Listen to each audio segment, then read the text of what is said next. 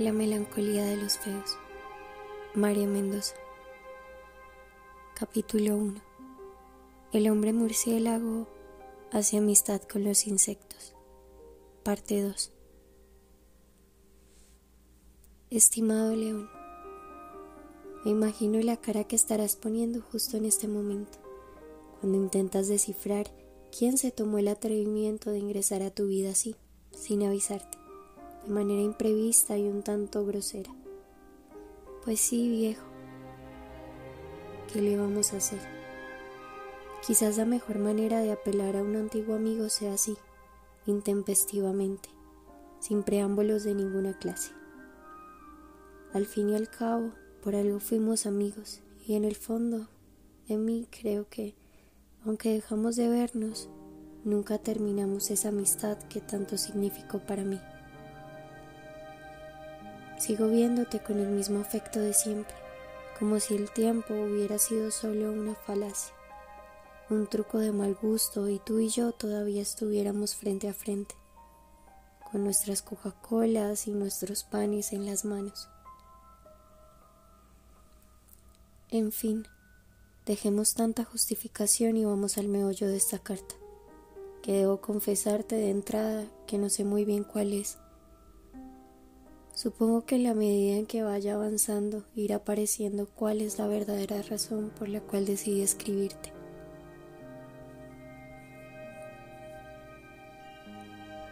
Pertenezco a ese tipo de personas que solo clarifican sus ideas cuando las ponen por escrito, porque hay un acontecimiento maravilloso en el paso del lenguaje oral al lenguaje escrito. Lo inconsciente se hace consciente y entonces entendemos el porqué y el cómo de lo que nos ha sucedido. El primer recuerdo que llega a mi cabeza es en el parquecito de la calle 42 con la carrera octava. Yo vivía justo al frente, en la casa de la esquina, y nos decían la familia Adams por la extrañeza de sus miembros. Mi abuela siempre maldiciendo y apoyándose en un caminador. Mi tío Humberto, solterón y solitario empedernido, que se la pasaba todo el tiempo armando y desarmando el motor de un Renault 6 anaranjado. Mi mamá, una señora gorda y esquizofrénica que caminaba por el caserón siempre en pijama, con sus ojos enormes inyectados en sangre, insultando desde las ventanas del segundo piso. Durante sus impredecibles ataques a los transeúntes que la miraban al pasar sin comprender muy bien su lista de improperios. Y yo, el monstruo, el enano contrahecho y jorobado que intentaba llevar una infancia en medio de semejante ambiente malsano y anormal. Según parece, durante el embarazo, mi madre había seguido tomando ciertos medicamentos psiquiátricos que intentaban neutralizar sus fases esquizofrénicas y ningún médico le advirtió que esas drogas podrían producir malformaciones en el feto. En consecuencia, mi columna vertebral generó una curvatura indeseable. Mis piernas se atrofiaron y no se desarrollaron a tope, y mis brazos se quedaron también a media marcha, como si se tratara de los brazos de un pigmeo. Mis retinas a su vez sufrieron cierto deterioro y por eso, desde los tres años, tuve que andar con unos dentes gruesos que me agrandaban los ojos, empeorando aún más mi aspecto deforme y enfermizo. Supongo que a estas alturas del relato ya me habrás recordado y sabrás quién te está escribiendo. Uno no conoce a mucha gente con esta descripción a lo largo de su vida. Como es apenas obvio, ni mi abuela ni mi tío, que eran los que tomaban las decisiones en la casa, me enviaron al colegio. Nunca supe lo que era estar con otros niños estudiando ni jugando. Tampoco averiguaron la posibilidad de matricularme en alguna institución para deformes o inadaptados. No, sencillamente me enseñaron a leer y a escribir en casa. Me compraron media docena de cuentos infantiles y paré de contar. Me dejaron así, como si fuera una mascota cuya función era andar por los pisos de esta casa gigantesca sin propósito alguno. Por fortuna, mi abuela, que era la dueña de la casa, arrendaba habitaciones para estudiantes universitarios en el segundo piso y en el tercero. Y esos jóvenes, sobre todo las muchachas, tarde o temprano se tropezaban conmigo por ahí, en las escaleras o a la entrada de la casa. Me hacían dos o tres preguntas y después me invitaban a sus cuartos a mostrarme ilustraciones de libros y enseñarme matemáticas o historia. Gracias a ellos, mi educación no careció de la información fundamental e incluso mejoró, pues había datos y fechas y sucesos históricos que los demás niños de mi edad ignoraban por completo. Además, quizás para compensar ese cuerpo maltrecho y grotesco que me había tocado de suerte, mi cerebro vivía siempre atento, ávido, y aprender se me facilitaba sobremanera como si desde un comienzo supiera que mi inteligencia iba a ser la única arma de supervivencia en medio de un mundo cruel y amenazante.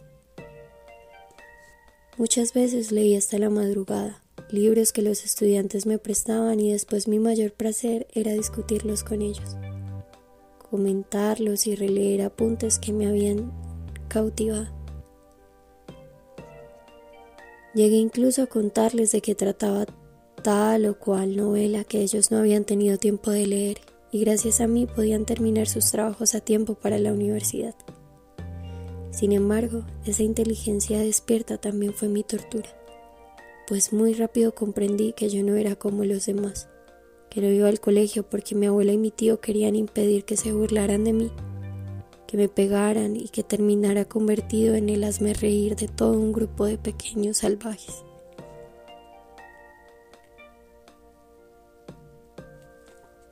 Procesé también esas miradas de la gente cuando pasaba frente a casa y descubría a un niño jorobado y deforme jugando en las escalinatas de un caserón antiguo.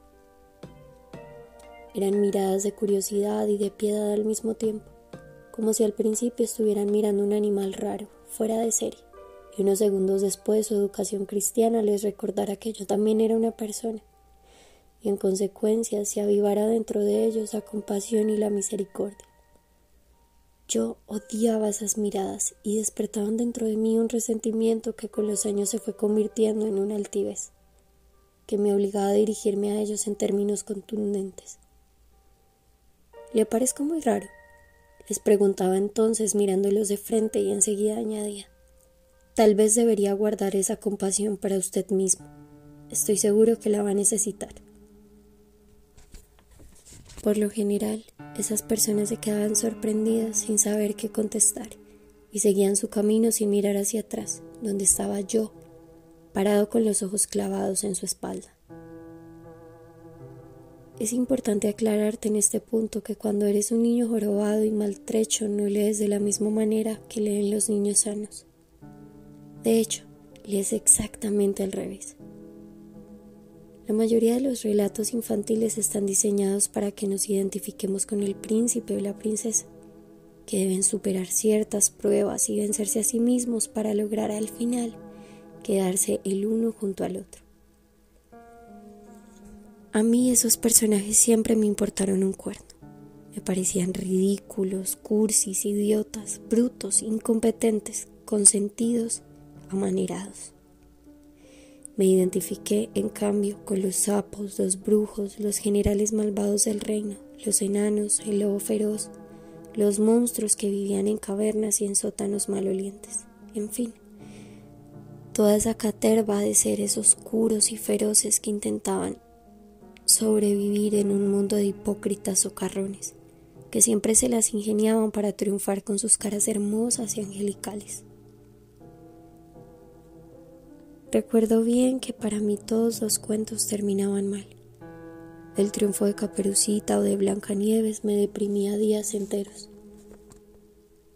¿Por qué los autores no se apiadaban jamás de la bruja o el lobo feroz?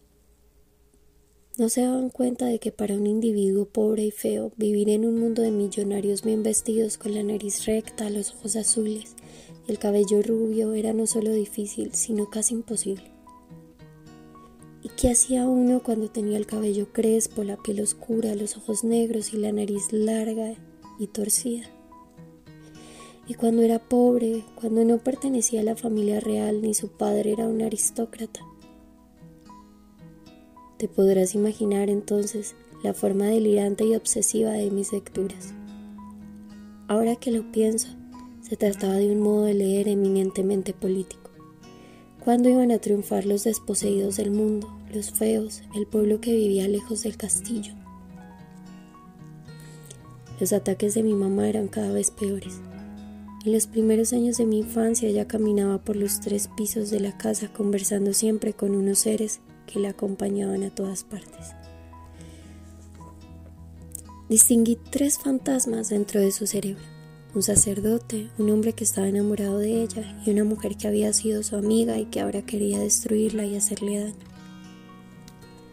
Con la mujer peleaba permanentemente y le gritaba insultos de toda clase. Con el hombre coqueteaba se escribía cartas de amor y hacía planes para escapar con él a otro país y ser muy feliz a su lado. Y con el cura se confesaba de todos los pecados y sus bajas pasiones. Se arrepentía y pedía perdón. Cuando la veían así, hablando sola por las escaleras o sirviéndose un plato de comida en la cocina, los inquilinos la esquivaban. Subían a sus habitaciones y solo volvían a bajar cuando ella ya había desaparecido. Mi madre nunca se vestía con ropa normal. Iba siempre con un camisón que le daba un aire más fantasmagórico, como si acabara de salir de una película de terror.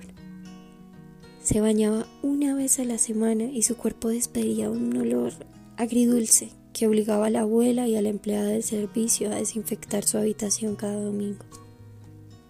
Era una mujer grande y gorda, mal encarada, con el cabello revuelto y la mirada perdida en otra dimensión. No me reconocía como su hijo, sino como un monstruo que estaba allí solo para atormentarle. ¿Cómo? ¿Otra vez tú, demonio? me gritaba cuando se tropezaba conmigo por los corredores. Maldito engendro de Satán, si te agarro, te tuerzo el cuello para ver si nos dejas en paz.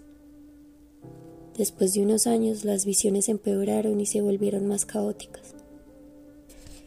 Aparecieron otros personajes que iban y venían sin sentido alguno, como si solo encarnaran estados de ánimo momentáneos y luego desaparecieran en la entropía invisible de su cerebro atormentado. Eso aumentó también su agresividad y en consecuencia tuve que empezar a esconderme de ella, pues cuando lograba atraparme en un pasillo, o desprevenido en el baño, me daba unas palizas que me dejaban aporreado varios días. A veces mi tío Humberto se apiadaba de mí y entre semana, a eso de las 10 u 11 de la noche, cuando ya la gran mayoría de las personas estaban en sus casas durmiendo, me ponía un abrigo, una bufanda y un gorro de lana y me llevaba a un parque que quedaba cerca, en el barrio Teusaquillo. Para mí, esas salidas eran milagrosas, una expedición a otro planeta. Sentada en el asiento del copiloto del viejo y desventajado Renault 6 que mi tío armaba y desarmaba durante meses enteros. Las luces de la avenida Caracas, los restaurantes, los otros carros, las fachadas de los cines, todo me parecía como salido de un libro o de una película. Cuando llegábamos al parque, mi tío me decía que me bajara y me conducía a los columpios, al rodadero, a los montículos de arena. ¿Y dónde están los otros niños? preguntaba yo con ingenuidad.